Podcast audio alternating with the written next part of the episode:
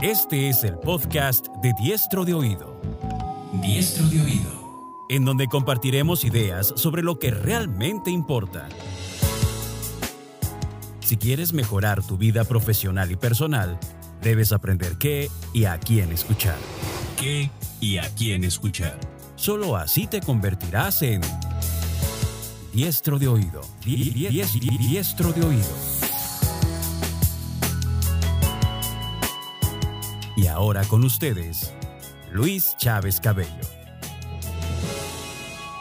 No uso redes sociales hace varios meses ya, salvo LinkedIn, que mantengo por motivos profesionales y porque es la única que personalmente creo que tiene el potencial de generar más valor que el que quita, si se usa adecuadamente. Fue muy fácil dejar Twitter e Instagram, que veía muy poco. Ligeramente más complicado dejar Facebook, mientras WhatsApp necesitó un poco más de valor, justo por lo cual creo que fue más que placentero. Era un consumidor muy frecuente, como la mayoría de los que vivimos buena parte del tiempo en el mundo digital, pero siempre sentía que no me hacían bien, solo que no sabía explicarlo. Me encontré en el camino con varios artículos y algunos muy buenos libros que me ayudaron a entender que con las redes sociales yo era parte del producto y no el cliente que eran la causa de una enorme fuga de mi tiempo y energía. Por eso cuando veo a alguien con los ojos fijos en la pantalla chica y moviendo los dedos para ver lo siguiente, debo confesar que me estreso. Me estreso porque veo a mi yo del pasado, preso de un mundo ficticio e ignorante de lo que estaba perdiendo.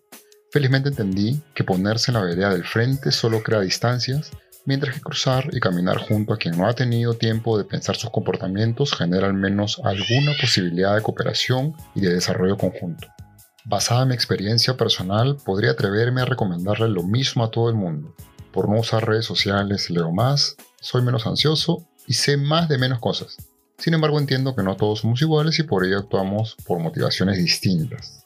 Desde entonces he estado muy interesado en nuevas fuentes que desde ángulos distintos le permitan entender a más personas sobre los potenciales problemas de las redes sociales y del riesgo de consumir información indiscriminadamente. Como todo ser humano, sufro también del sesgo de confirmación, y por eso cada vez que algún material tiene el potencial de ayudarme a validar que tengo razón respecto a mi postura con las redes sociales, llama de inmediato mi atención.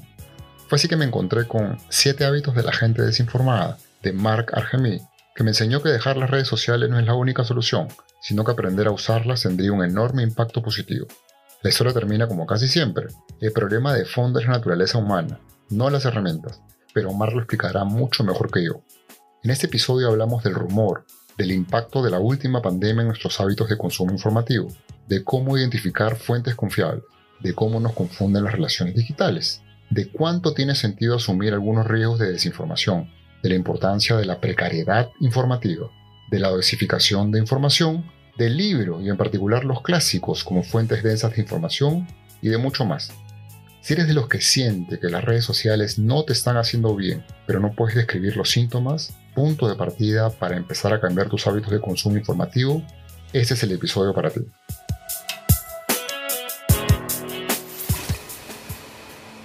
Esto es Diestro de Oído. Bienvenidos a un nuevo episodio del podcast de Diestro de Oído. En esta oportunidad nos acompaña Mark Argemí, él es autor de un libro que recientemente leímos llamado Siete hábitos de mm, eh, la gente desinformada, eh, que me pareció muy interesante, pero además muy útil en tiempos recientes y, creo que para los tiempos que vienen. Mark es un profesional de la comunicación, especialista en medios, en redes sociales, por lo tanto creo que tiene bastante autoridad y conocimiento para hablarnos del tema. Y creo que la mm, eh, lo más apropiado del libro es que en estos momentos en los cuales ha explotado muchísimo la difusión y consumo de la información en mucha medida por las redes sociales, eso ha acrecentado también muchas de las inseguridades y algunas otras condiciones naturales negativas del, inherentes del ser humano que, si no nos detenemos un ratito a pensarlas, nos pueden jugar en contra. Lo, que me gustó más del libro ha sido que en vez de recetar la medicina, Mark nos lleva por un viaje de diagnóstico, de entender un poco nuestros los síntomas y identificar los problemas que podrían haber para ahí deducir nosotros mismos las, las soluciones. Bienvenido, Mark. Hola, bienvenido. Un saludo a todos. Biografía. Marc Argemí Balbé, periodista y doctor por la Universidad Autónoma de Barcelona. Actualmente es socio director de Civilare, consultora especializada en comunicación y Big Data, donde diseña y dirige proyectos de análisis de redes sociales para medios, agencias y corporaciones. Profesor asociado en la Universidad Internacional de Cataluña, ha impartido clases en distintas universidades, tanto en España como en el extranjero, y tiene una vasta experiencia en la gestión de crisis mediáticas en el ámbito político, religioso y judicial. Ha publicado tres libros, Rumores en Guerra, El sentido del rumor y Los siete hábitos de la gente desinformada, cómo informarse y tomar decisiones en las redes sociales. Biografía, Diestro de Oído.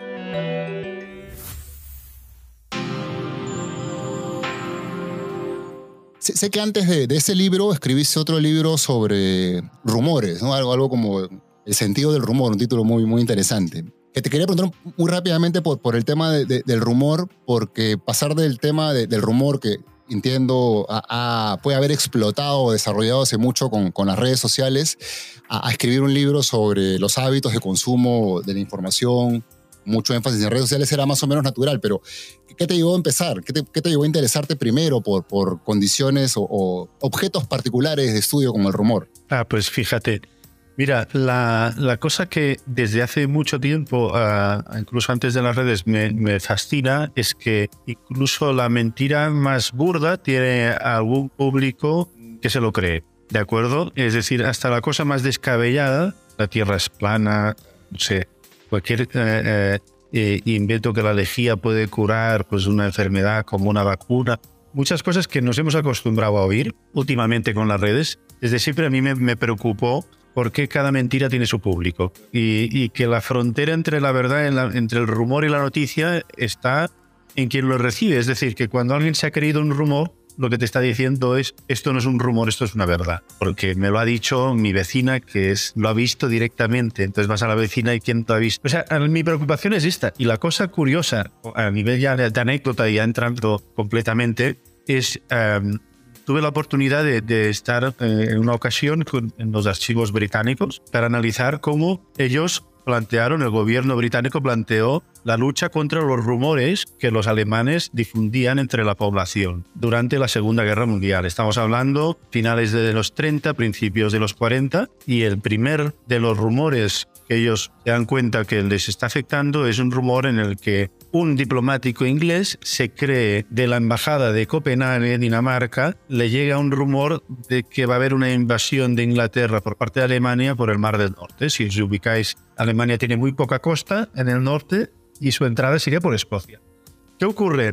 Que eh, los alemanes difunden este rumor en, en un país tercero. Esa persona que no tiene mucha información se lo cree, está alarmado, le genera una sensación de miedo, llama a Londres, Londres se lo cree y mueve unos barcos para proteger la costa del norte. Claro, ellos dicen, caen en la cuenta y dicen, a ver, cuidado porque un rumor no es una broma. Si yo me creo este rumor, desplazo mis efectivos allí, me pueden atacar por abajo, me pueden atacar por otro lado. Entonces, esta es como la primera anécdota. Luego, cuando lo desciendes a, cómo los ingleses deciden a contraatacar, es decir, vamos a crear nuestros propios rumores. En los archivos británicos topé con unas carpetas que había 8.000 rumores inventados que se han difundido durante toda esa guerra.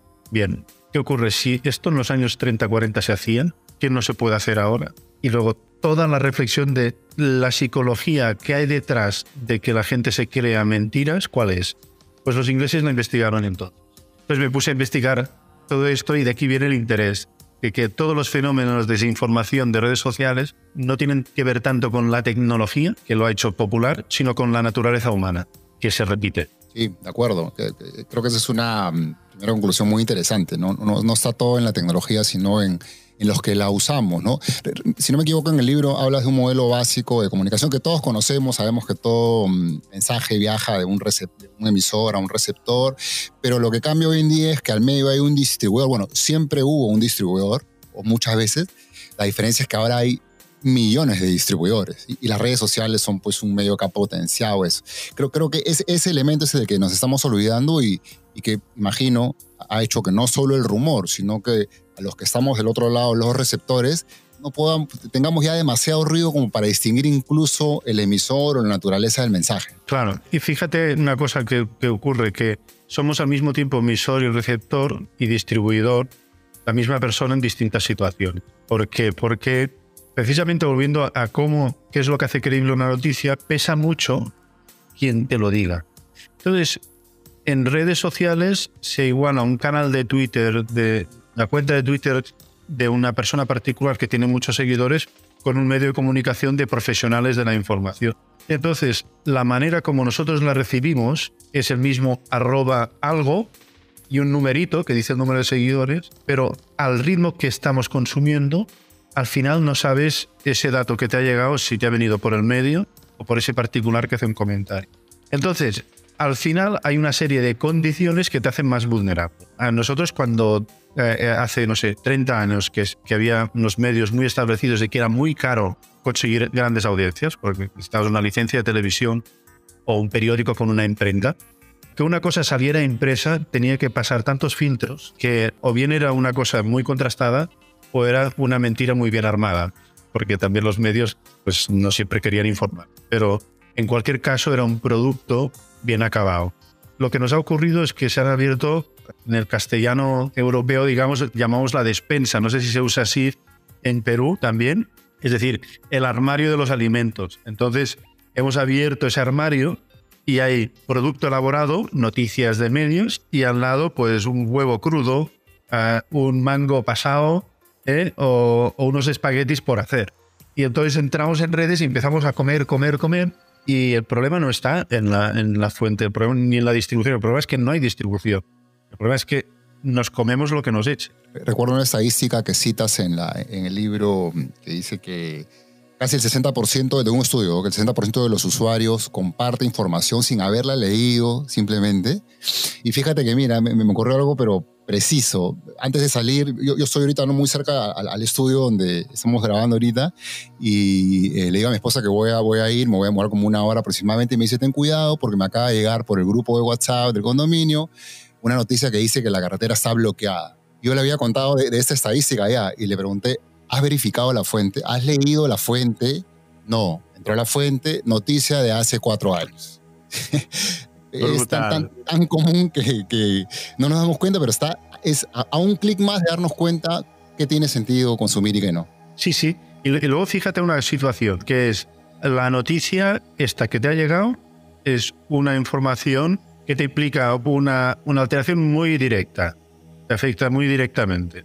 Si fuera una cosa, digamos, el, el interés personal, en principio es uno de los factores que te tiene que, que resultar como una alerta de, de, verificar la información.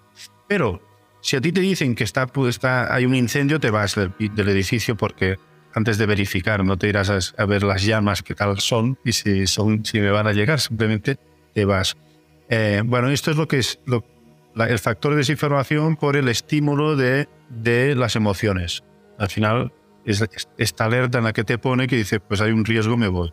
El miedo, la esperanza. Eh, deseos, ¿no? grandes deseos que uno quiere, que quiere conseguir, la envidia, el odio. Estos factores eh, condicionan tanto el raciocinio que a veces el raciocinio viene para justificar lo que me he creído, no para decidir lo que me creo.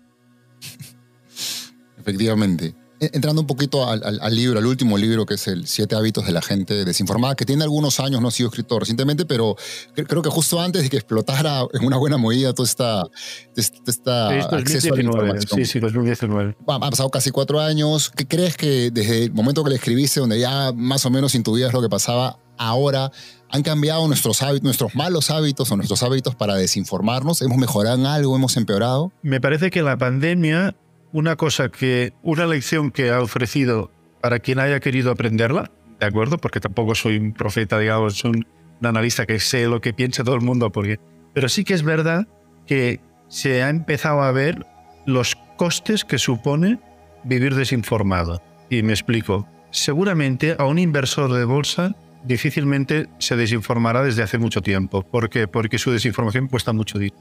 Entonces él ya se procura informar bien. Pero el común de, la población, durante muchos años, cuando escribí el libro con la editorial, lo hablábamos como, como vamos a documentar una realidad que, que hay muchas señales y en el libro se ve de cómo nos desinformamos sin necesidad que alguien quiera desinformarnos. Ya por, por manera de ser somos capaces de, de creernos cualquier mentira que nos, que nos haga el mundo a nuestra medida.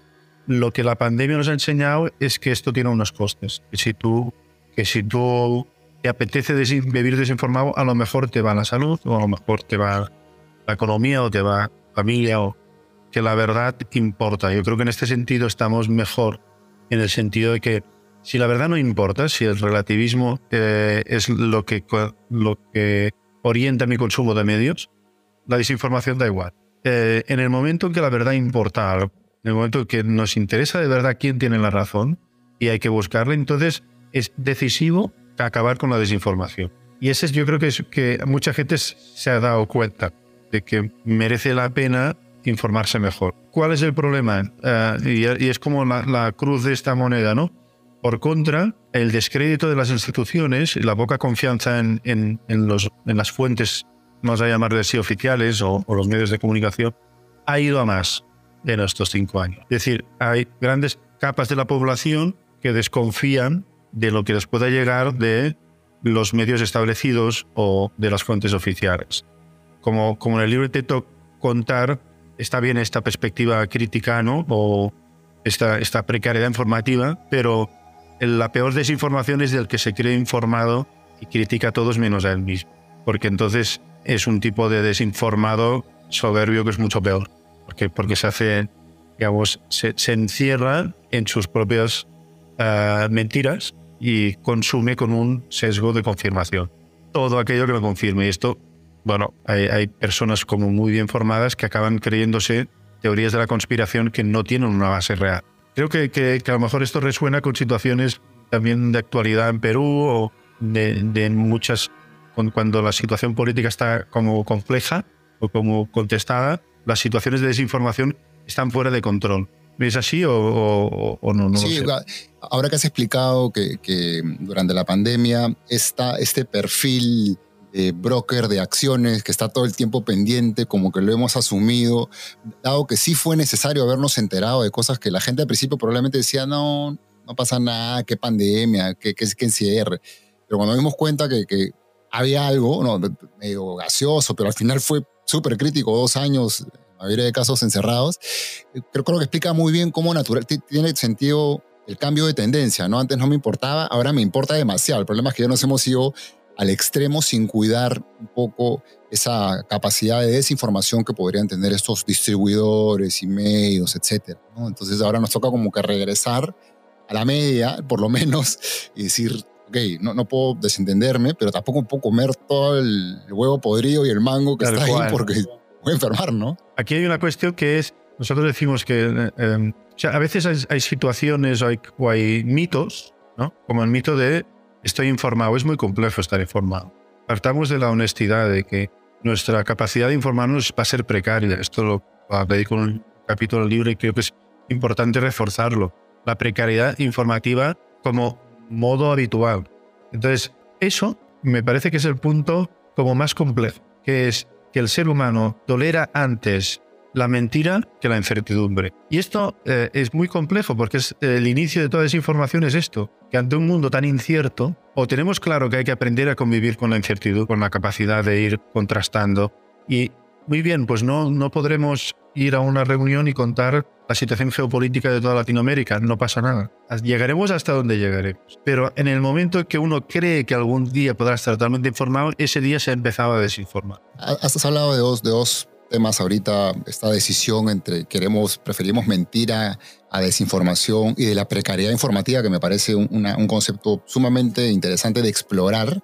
Te voy a preguntar un poquito más adelante de estos dos temas, pero del otro que te quería preguntar ahorita para conectar era de que en, esta, en este problema de muchos distribuidores hay un perfil, eh, en el libro le llamas el, el o una tendencia de cuñadismo que, que la, verdad que como término original en, el español que hablamos por acá no nos sonaba tan, no nos suena tanto, pero cuando lo explicas se entiende bien que es esta persona que está desesperada por tener lo último, más concentrada en, ligar lo que cree que sabe y simplemente tirarlo y quedar como el más informado, ¿no? Y, que nos genera muchos de estos problemas y que seguramente nosotros también somos muchas veces ese, ¿no? No, es, alguien, no es algo exclusivo de un, grupo nada más, ¿no?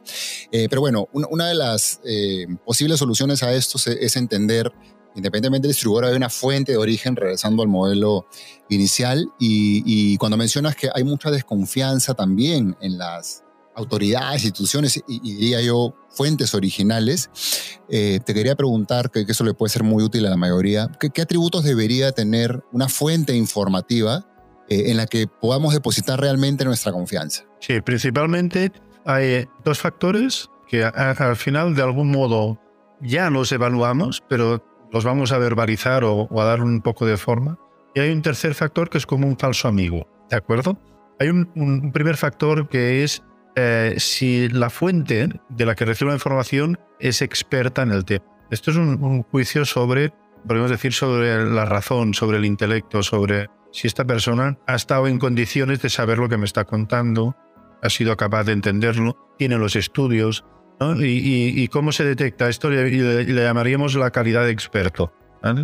En, inglés es el expertise, digamos como, como anglicismo, el expertise a veces se usa esto. Eso puede ser pues sus estudios, a veces pues la etiqueta doctor, en que pues, eso puede ser como una señal de que me conviene fiarme. A veces es el testigo ocular, si es de primera mano, segunda mano, tercera mano, el testigo, pues, conforme más proximidad a los hechos, merece más credibilidad, conforme más lejanía menos. Todo esto es, una evaluación sobre de, la razón. Hay un segundo factor que es la fiabilidad, que es esta persona sabe de lo que me habla, pero quiere compartirme toda la verdad, que es un juicio sobre la buena voluntad, ¿de acuerdo? Ah, por ejemplo, una marca comercial tiene un interés en persuadirme, legítimo. Entonces lo normal es que de su producto me diga que está muy bien. No quiere decir que no lo tenga que querer, pero hay que entender que me está publicitando su producto. Ahora bien, si me dice que su producto está mal, me lo creo todavía más, porque eso le va en contra.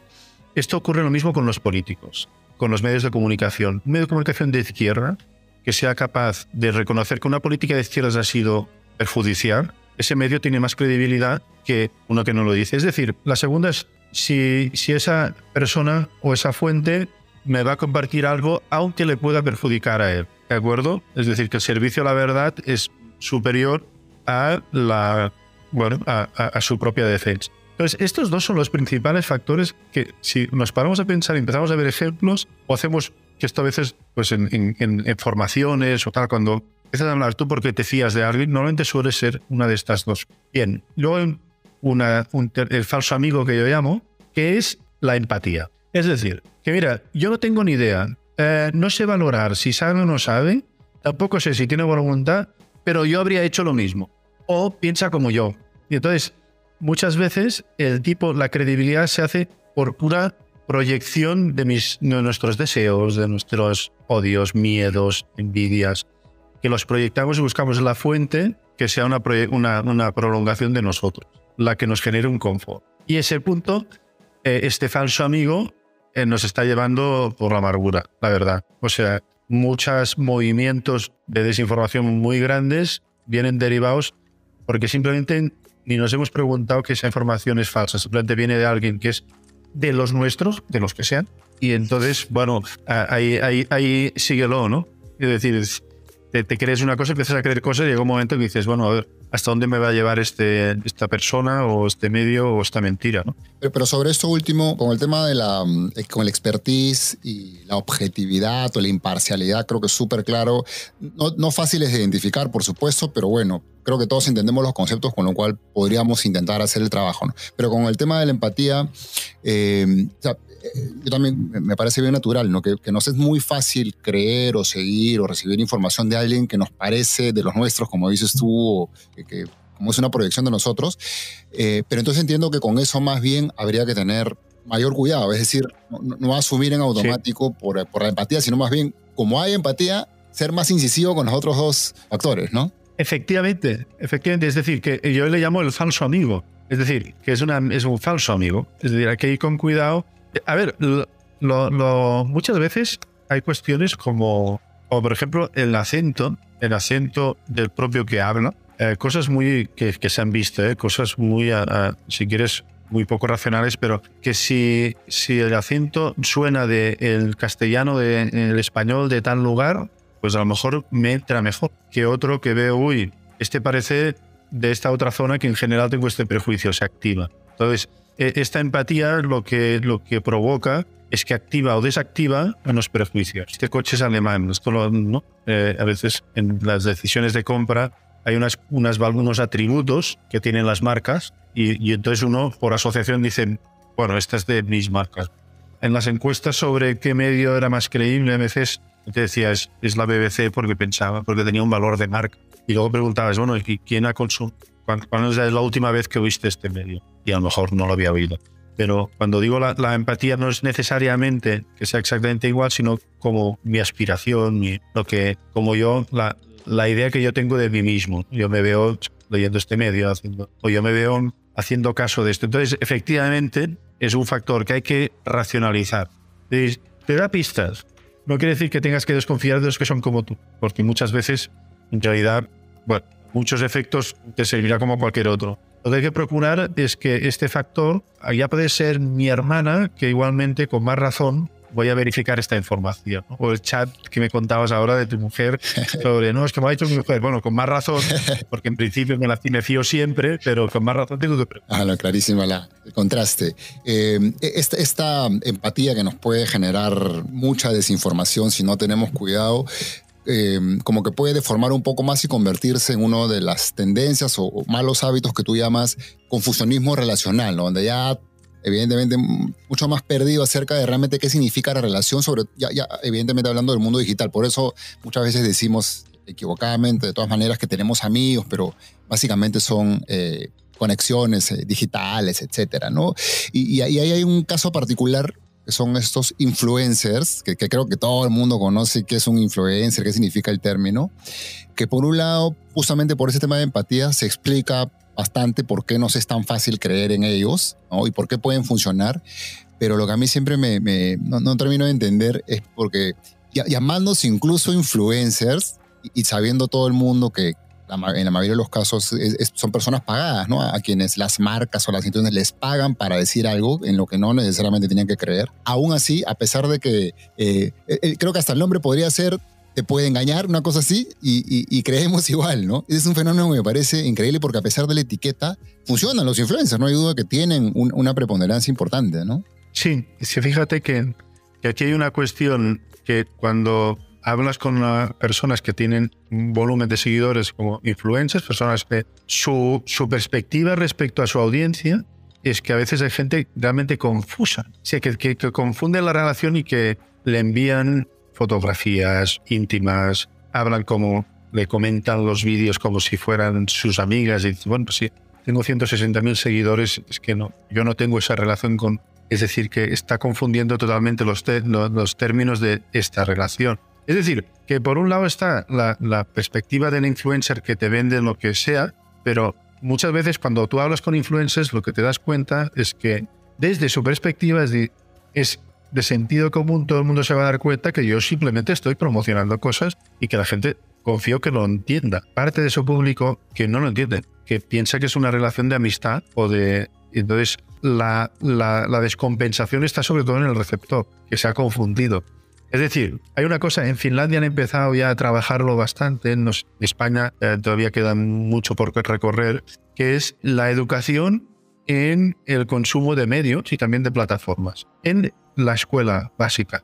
Es decir, a ver, en Instagram no hay amigos, los amigos son en la vida real. Esto es, es otra cuestión. La intensidad emocional que tú estás prestando a esta persona con un millón de seguidores es una intensidad que tendrías que aplicarla en amistades reales, porque no va a haber reciprocidad y eso te va a generar mucha frustración. Y esto es, un tipo de desinformación que afecta mucho a las emociones y al factor relacional que todos tenemos y que necesitamos en nuestras vidas. Gente que cree que tiene amistades y, y, y no. Eso me parece muy interesante. Creo que ahora en algún otro lado recuerdo haber leído esta, que, en las comunicaciones digitales, que, creo que uno entiende el concepto este de ancho de banda, pues evidentemente para cursar este tipo de información tenemos un ancho de banda que, que tiene, por, más que ha crecido mucho con la tecnología, evolución de comunicaciones es mucho mejor que antes. ¿no? De hecho, ahorita nos estamos conversando, viendo y puede ser muy frío todo, ¿no?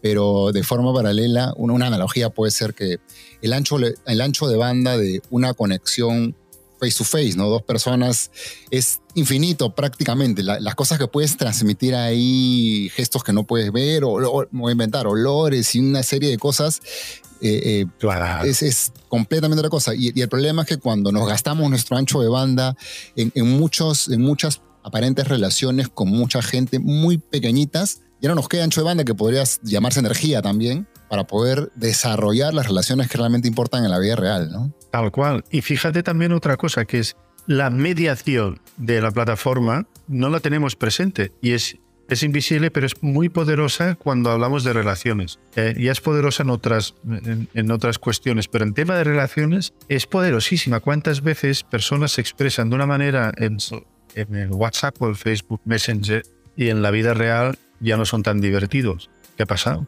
¿Qué ha ocurrido? Que el no verbal no está. Y el no verbal es un porcentaje altísimo de la relación.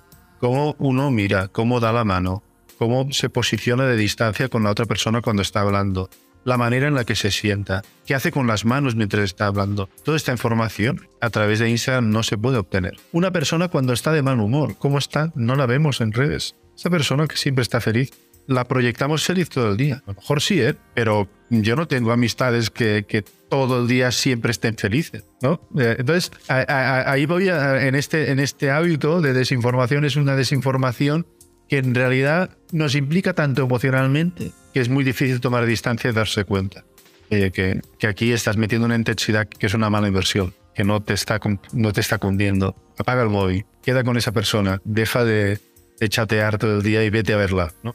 Habla, con, con, contrasta, comprueba el no verbal que entre, la gestualidad, el pasar rato, el, tema, del, por ejemplo, de la, en la mensajería instantánea, pues hay una cierta secuencia que yo te contesto, en lo que me contestas, pero hay siempre una secuencia.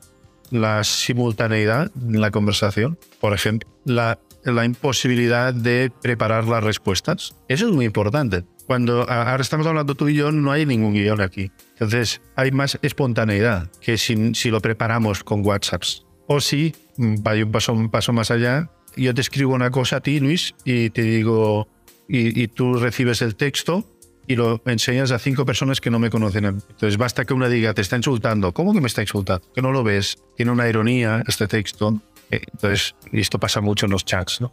Que luego contesta el otro, no, es que no me has entendido. Bueno, todo esto es parte del problema de desinformación donde ya no están los medios, están las relaciones personales, que las redes nos están también alterando la manera de relacionar. Sí, sin duda duda. Hay otra, um, otro hábito de desinformación al que le llamas activismo visceral, que creo que más o menos se puede deducir por, por el nombre, ¿no? Esta tendencia de, estar muy pendiente, bueno, que, que, que, facilita esta polarización, ¿no? Ya como es más fácil que se encuentren las posiciones muy contrarias y la gente más poniéndose de un lado que el otro, con lo cual empiezan los enfrentamientos y todo, ¿no? Y tener una vitrina para que te puedas, puedas elegir un grupo y hablarle al otro, lamentablemente, o en, algunos casos tal vez positivamente, ha, potenciado todo eso, ¿no? Y, ahí propones, eh, eh, como lo haces en casi todos los casos, algunas herramientas o, atributos sobre los cuales reflexionar para intentar reducir al menos esa, ese mal hábito, ¿no? Que son grado de reflexibilidad, pensamiento crítico,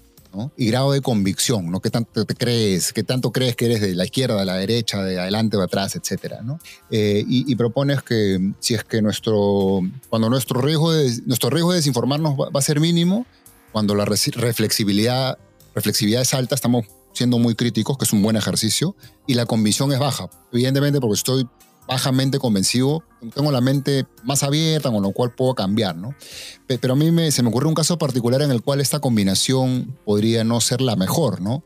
Por, por ejemplo, ¿no? cuando crees en alguna causa sobre la cual estás convencido que vale la pena luchar, has aplicado pensamiento crítico con todas las herramientas que tienes, crees que la causa es buena, ahí la única manera es de moverse, de, de, de, tener la energía, la motivación de dar los primeros pasos y tomar acción, es tener convicción alta, lo cual implicaría asumir riesgos, ¿no?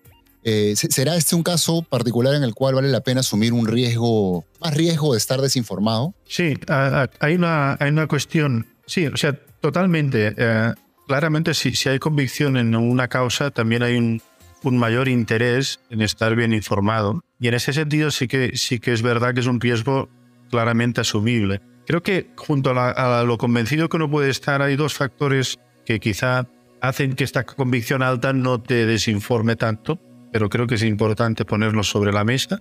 El primero es eh, eh, el interés en, en marcar esta convicción en el terreno, en la realidad. Es decir, la conexión, el nivel de ideologización de mi convicción. Okay. Si mi convicción, si mi convicción tiene una, una cuestión realista, digamos, de, por ejemplo, eh, una cuestión medioambiental, que puedas ir a un sitio y hay un acto medioambiental de un tipo de industria, si la convicción es alta, me va a interesar mucho estar pegado en la realidad. Pero si es una cuestión muy ideologizada, pues una ingeniería social o un ideal político, a esa convicción puede hacer menos importante la realidad. No sé si me explico. Hay una cuestión de interés en la realidad más inmediata, lo que ven, ven los sentidos. Entonces, por ahí sí que, sí que veo que, bueno, estoy totalmente contigo, que efectivamente en ese caso aplicaría. Es decir, que la alta convicción me permitiría menos desinformación. Y hay un segundo factor que es el trabajo a largo plazo. Es decir, uh, si mi convicción es para largo plazo, no me compensa para nada engañarme hoy, porque lo mío es una carrera de largo plazo. Entonces no, no me interesa vivir engañado porque, porque entonces no podré seguir mi causa. Un engaño ahora me puede suponer un descrédito tan alto. Y te contaré si quieres un ejemplo de, también de estos de los años 40. Por favor. Cuando la BBC se decidió, la radio inglesa decidió emitir en todas las lenguas de Europa, castellano, francés, generar emisoras en cada, en cada idioma, para impactar sobre las poblaciones de Alemania, Francia, España, Italia, etc. Cuando empezaron a emitir, el que estaba a cargo decidió que los informativos de la BBC en esos idiomas contarían primero noticias negativas para Inglaterra. Es decir, si han abatido unos aviones, vamos a decirlo nosotros primero. Es decir, que cuando había una noticia contaban las cosas positivas, pero si había un revés para el ejército británico, esos boletines lo incluía. Y entonces el ejército se enfadó mucho con este señor, Noel Newsom se llamaba. Y su defensa está escrita en un documento interno. Él decía nosotros tenemos que, tenemos que desactivar la posibilidad de que el enemigo se sirva de estos datos reales. Si son reales, hay que decirlo. Pero no solo los diremos para desactivar la propaganda enemiga, porque la propaganda empieza a explotar, nosotros ya lo hemos... No solo por eso, sino por otra cuestión mucho más potente y que va dirigido a eso, a, a lo que te decía. Dice, es que nosotros somos los buenos y vamos a ganar. Con lo cual, esta es la visión que tenían en el principio de los 40. Dice, si queremos que nos crean más adelante, cuando empecemos a ganar, eh, nos creerán si ahora contamos lo malo. Porque estoy seguro que vamos a ganar. Bien, cuando llegan los aliados y Alemania, en una encuesta descubren que 4 millones de alemanes se informaban por la BBC en alemán durante tiempo de guerra. El éxito, el tributo que supone que se fíen de la radio enemiga para informarse del curso de la guerra es el mejor homenaje a, a quien hizo eso. Eso implica una convicción altísima, pero una comprensión del medio plazo. Interesante, muy ilustrativo.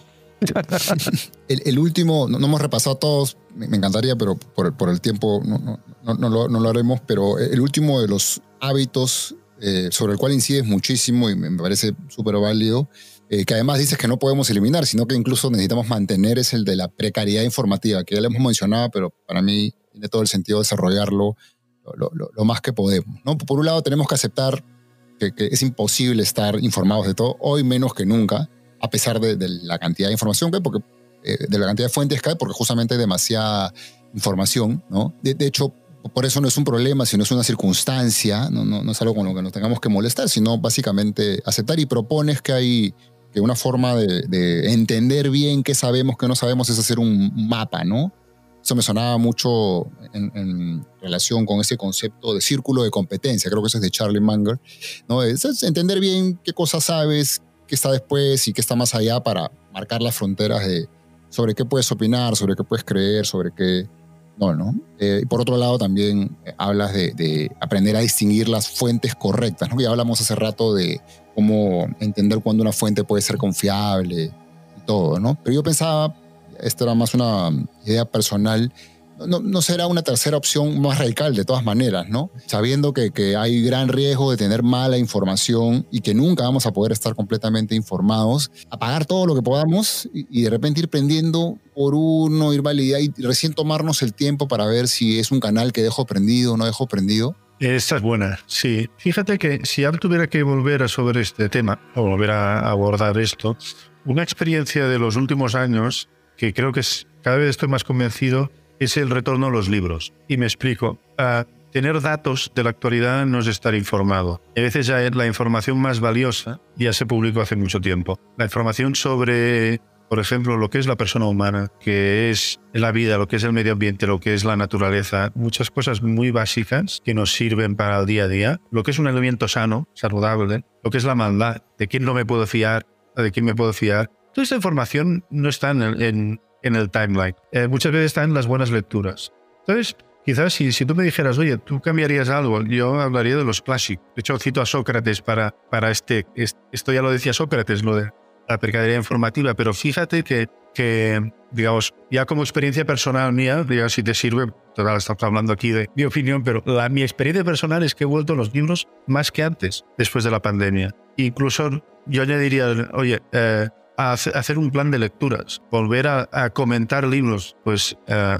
ayer tenía aquí una, trabajadora de la empresa, pues eh, me pide libros, le recomendé 1984 de George Orwell, muy conocido, pero no lo había leído. Digo, bien, si quieres estar informada hoy, léete esto. Si este hace mucho tiempo, creo que puede servir. Pues hay una serie de libros que te permiten. Y, y luego, respecto a temas más actuales, hay personas que saben mucho, que lo han documentado. Y bien, no tendrás el dato último, pero estarás informado. Ahora estoy leyendo uno sobre geopolítica del 2017 o anterior. Y bien, el tipo planteaba mm, la guerra de Ucrania sin ser un profeta, sino, digamos, una persona estudiosa dice qué probabilidades hay de próximo conflicto, esto va a suceder.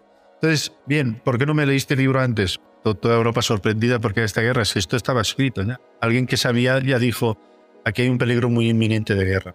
Bien, lo de apagarlo todo, a mí me costaría apagarlo todo, todo, todo, ¿de acuerdo? Lo que sí, sí creo firmemente que es la dieta en el sentido que teníamos, teníamos en el pasado, yo tenía costumbre de mirar el telediario y de leer la prensa. Eh, esta dieta de a primera de la mañana un consumo y a última hora el otro consumo, como dos, dos manjares, dos momentos de comer, eso era bastante saludable porque daba un tiempo de reflexividad. Está en el fondo muy presente en el libro. La necesidad de tener espacios de silencio interior, donde tú te preguntas sobre lo que has recibido. Creo que, que esto hay que, hay que aplicarlo en el bazar este, en la despensa que tenemos abierta, que es el teléfono. Muy interesante lo que explicas, más aún de alguien que trabaja con la información, con medios, porque los que no estamos ahí podríamos tener evidentemente otra, otra mirada, pero me parece súper eh, rico escuchar tu... Porque fíjate, yo es que te diría es, es que las redes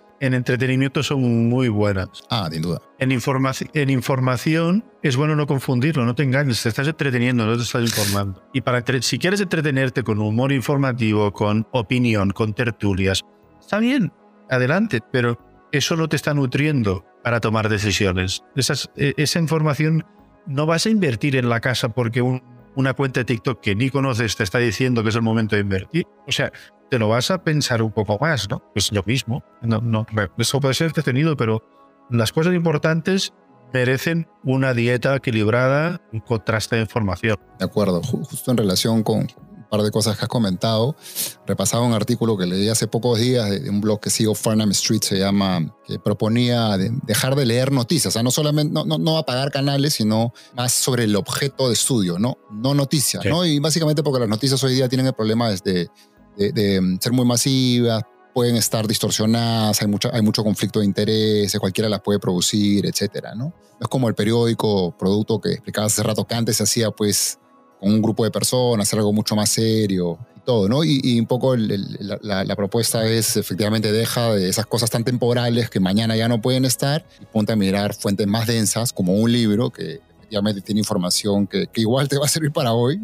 obviamente no todos los libros, pero probablemente una buena una buena mayoría. Y, ahí me acordaba de un tweet, no, de una, frase de Seth Godin, que es un marquetero bien, bien conocido, que decía que los libros están escritos eh, más o menos más de un año antes de ser publicados. Eh, sin, embargo, los tweets de mucho consumo entre nosotros son, se producen en 24 segundos en promedio, ¿no? ¿En qué, ¿En qué, mundo quieres vivir? ¿En el mundo que te dice cosas en 24 segundos o en el mundo de alguien que pensó un año, dos años, cinco años para condensar este conocimiento. A mí lo que me gusta es escuchar al que ha escrito el libro en esos 24 segundos. Eso es bueno. Ah, por supuesto, sin duda. Tipo que, que, que ha estudiado mucho un tema y que, y que es capaz de darte esa clave de interpretación en el directo de Twitter. Lo que ocurre es que efectivamente tienes que, tenemos que, digamos, ser capaces de darnos cuenta qué collar lleva esa noticia, qué, qué, es la etiqueta, qué pone la etiqueta, quién es esta persona. La, la gente que ha estudiado un poco al igual que tú, imagino, eh, esos temas de comunicación, pero en relación con el uso de la tecnología, creo que varias veces coinciden que evidentemente la tecnología no, es el problema, el problema son los hábitos y una buena fórmula es dosificar, ¿no? Es curioso que, se me invento, ah, hace mucho tiempo nadie tomaba eh, soda, gaseosa, ¿no? Ah, eh, existió y probablemente como nos parecía muy novedosa, empezamos a consumir, a consumir y como se hacía cada vez más barata, podíamos tomar lo que nos da la gana, ¿no? A los que tenían el poder adquisitivo para hacerlo. Pero en un momento nos dimos cuenta que no podías tomar eso todo el día, porque fuera de que sea muy barata, tenía un montón de, tiene un montón de problemas para la salud. Y por eso hoy día, en algunos ambientes, la gente ya no toma tanta gaseosa, toma más agua, bebidas naturales, etcétera, ¿no?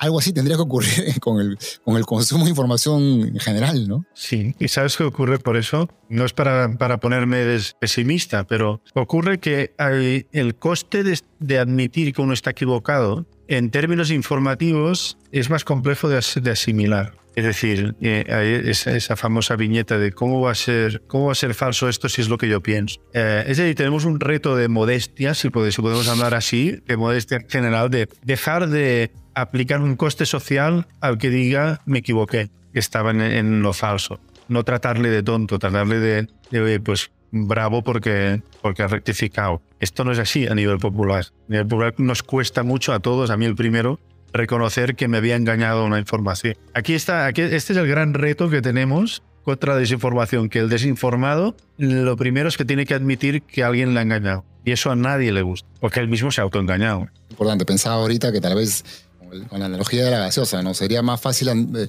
nos molestaría menos estar un poquito más gorditos, un poco menos saludables, que nos señalen y nos digan, oye, no sabes nada o estás equivocado, ¿no? Eso sería mucho más doloroso, por eso es que puede que sea mucho más difícil el cambio en ese sentido, claro, ¿no? Claro, deja de fumar, deja de fumar, el fumador puede seguir. Entonces, oye, qué bueno que estás dejando de fumar, qué bueno que no. Y, ya está. El tema de desinformación es que, que todo el mundo, tú estás más desinformado al final, tener más datos o menos datos y estar mejor informado o, peor informado se han hecho sinónimos y es un error. Hay gente con un montón de datos que es un perfecto desinformado. Y el peor desinformado es el que te lanza una avalancha de datos que no tienen ningún sentido. He visto en un vídeo de YouTube un canal, entonces cuando estás empezando a, intentar verificar si era el canal de Mickey Mouse o de, o de la CNN, eh, ya te está lanzando otro, dato que ha leído no sé dónde y pues ya está pues no hay nada que hacer. Eh, ahora que has mencionado lo de dejar de fumar, haces una analogía en el libro con la adicción a las redes sociales y la adicción al tabaco, ¿no? Que volver a conectarse a las redes sociales para ver es como fumarse un, cigarro más, con lo cual no estás resolviendo nada, estás apagando la ansiedad, ¿no? Que además es como para mm, curar o sanar un dolor de cabeza, darse golpes contra la pared. No estás haciendo nada, estás que lo dejas ahí y lo mantienes. De, ahí podríamos deducir que una forma de reducir o minorar la, adicción a las redes sociales. Algunas formas podrían ser dosificar.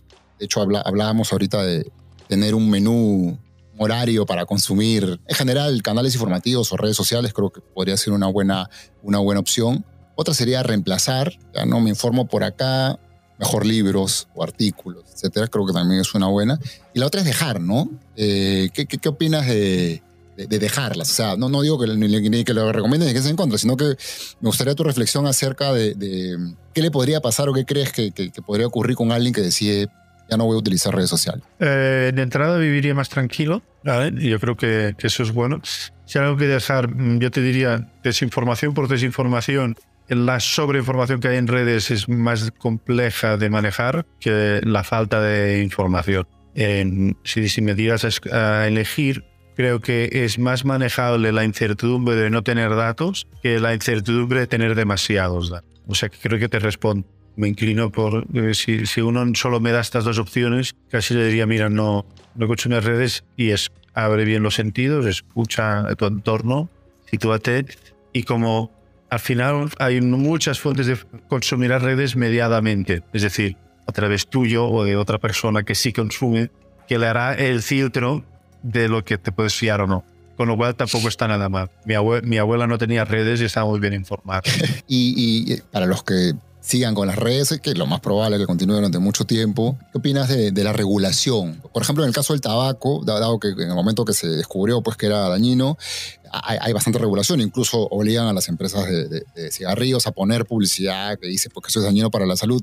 Yo no me imagino si eso podría ocurrir en las redes, ¿no? Que entes y te digan algo, oye, ojo, pero esto puede ser cierto, puede ser no, te puedes ver adicto, no. No, no sé si llegaremos a eso, pero ¿qué, opinas de, la necesidad de que se ingrese a nivel de regulación a controlar un poco lo que ocurre en redes sociales? A ver, primero hay una cuestión poco compleja que es la transparencia de la moderación de redes que ya existe ahora mismo. Es ahora estamos en una situación que es un poco desinformante, que es que tenemos la, la, hay una percepción extendida de que las redes es una, una la, la, plataforma, el, el terreno de fuego es neutro.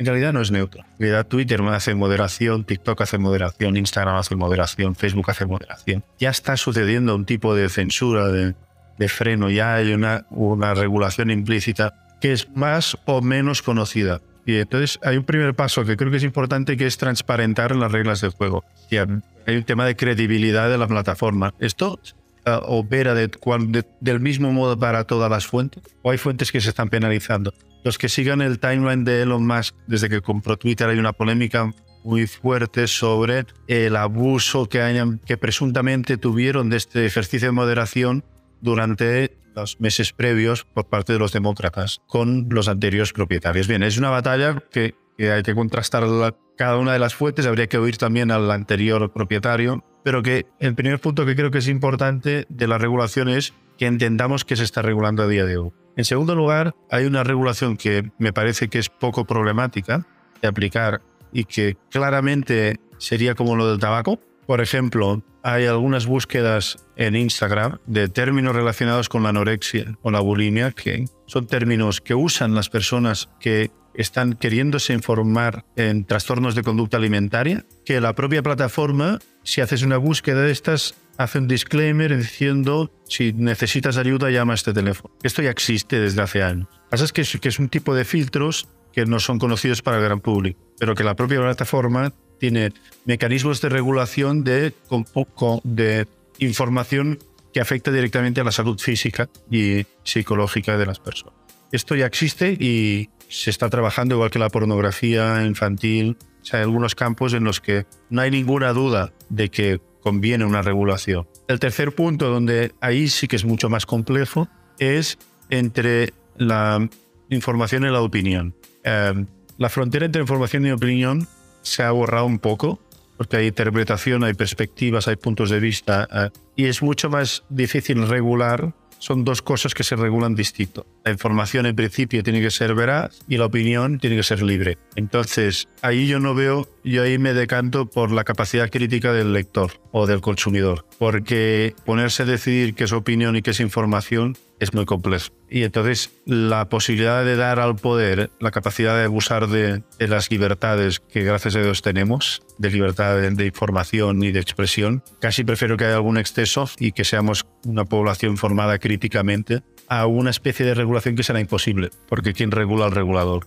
en este caso? Oh, muy interesante. Ojalá las autoridades que, que, deberían entrar a estos temas tomaran en cuenta estas recomendaciones para pensar de manera más amplia y producir algo que realmente sirva a todos, ¿no? A los medios que tienen que seguir comunicando y a los consumidores de información como nosotros también. Yo creo que el, reto, Luis, es el sistema educativo. Hay una, una, educación en el consumo de plataformas que hay que dar y que es importante que, que los chicos y las chicas pequeñas sepan que tienen eh, en lo que tienen en las manos es una cosa poderosísima, que puede ser para el bien o un arma de destrucción de su propio bienestar psicológico, emocional, informativo y depende del uso. Y el uso no hay que dejar que el uso lo manden las plataformas. Las plataformas quieren que te quedes ahí enganchado, pero como hay que civilizar ese territorio, ese consumo, hay que ser capaz de tomar la distancia suficiente para usarlo como un instrumento para el bienestar de la gente, no para su malestar. De acuerdo, importantísimo eso y es ahí donde hay que empezar, sin ninguna duda. Tres preguntas muy rápidas para, para, para terminar,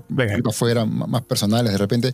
¿Qué libro o libros han influido más en tu vida? Vale, pues mira, te diré, hay un libro de de Nassim Taleb, que se llama Antifrágil, las cosas que se benefician del desorden, que me ha influido bastante, sobre todo en la gestión de las cuestiones profesionales y la gestión de la desinformación. Es un autor que está en Nueva York, que sigue dando clase y sí me ha impactado bastante. Y luego, si tuviera que elegir otro, el Nuevo Testamento, por supuesto.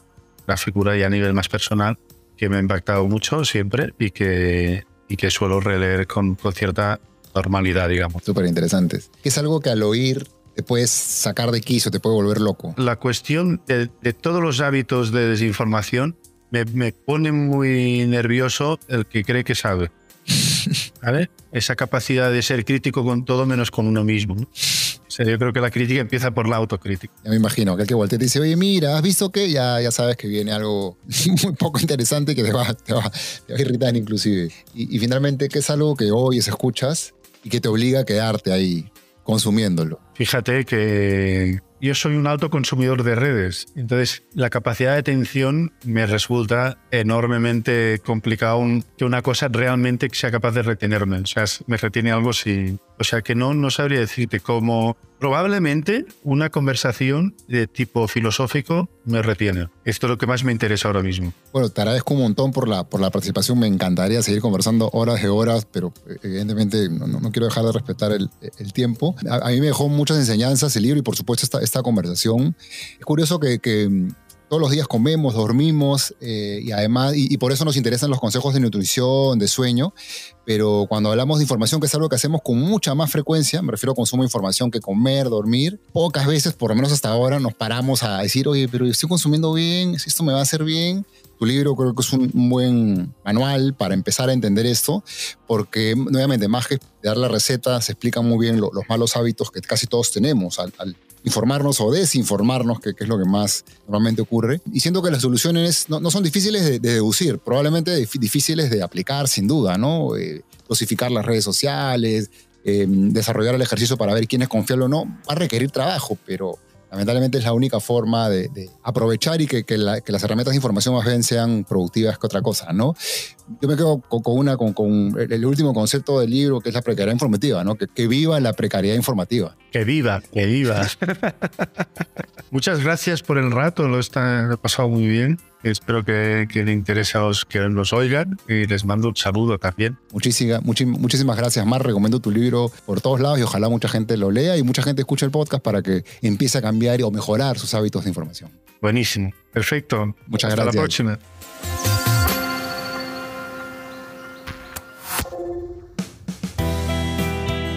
Reflexión en Diestro de Oído.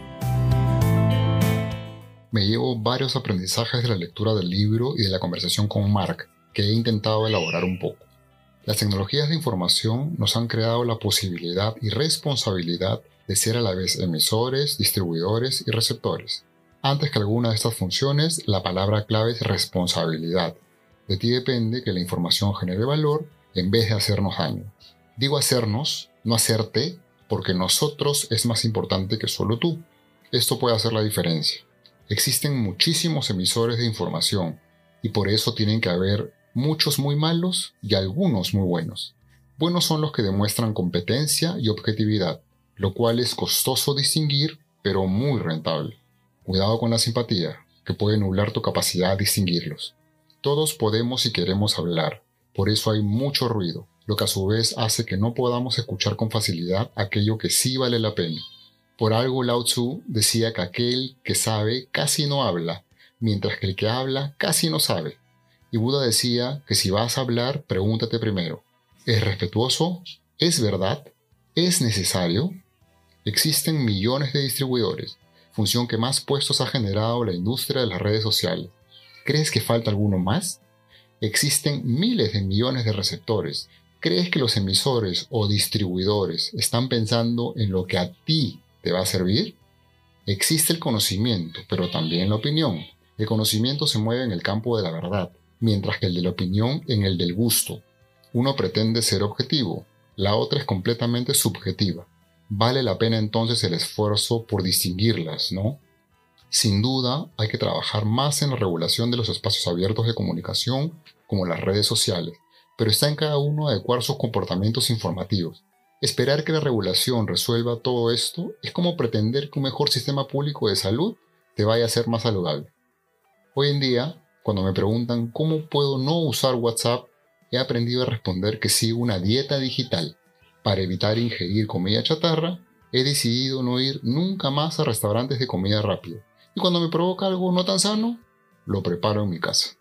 No puedo recomendar dejar completamente las redes sociales porque no conozco a todos, pero sí ponerse a dieta y empezar a preocuparse por lo que ingresa a sus mentes, que es más importante que lo que ingresa a nuestros cuerpos.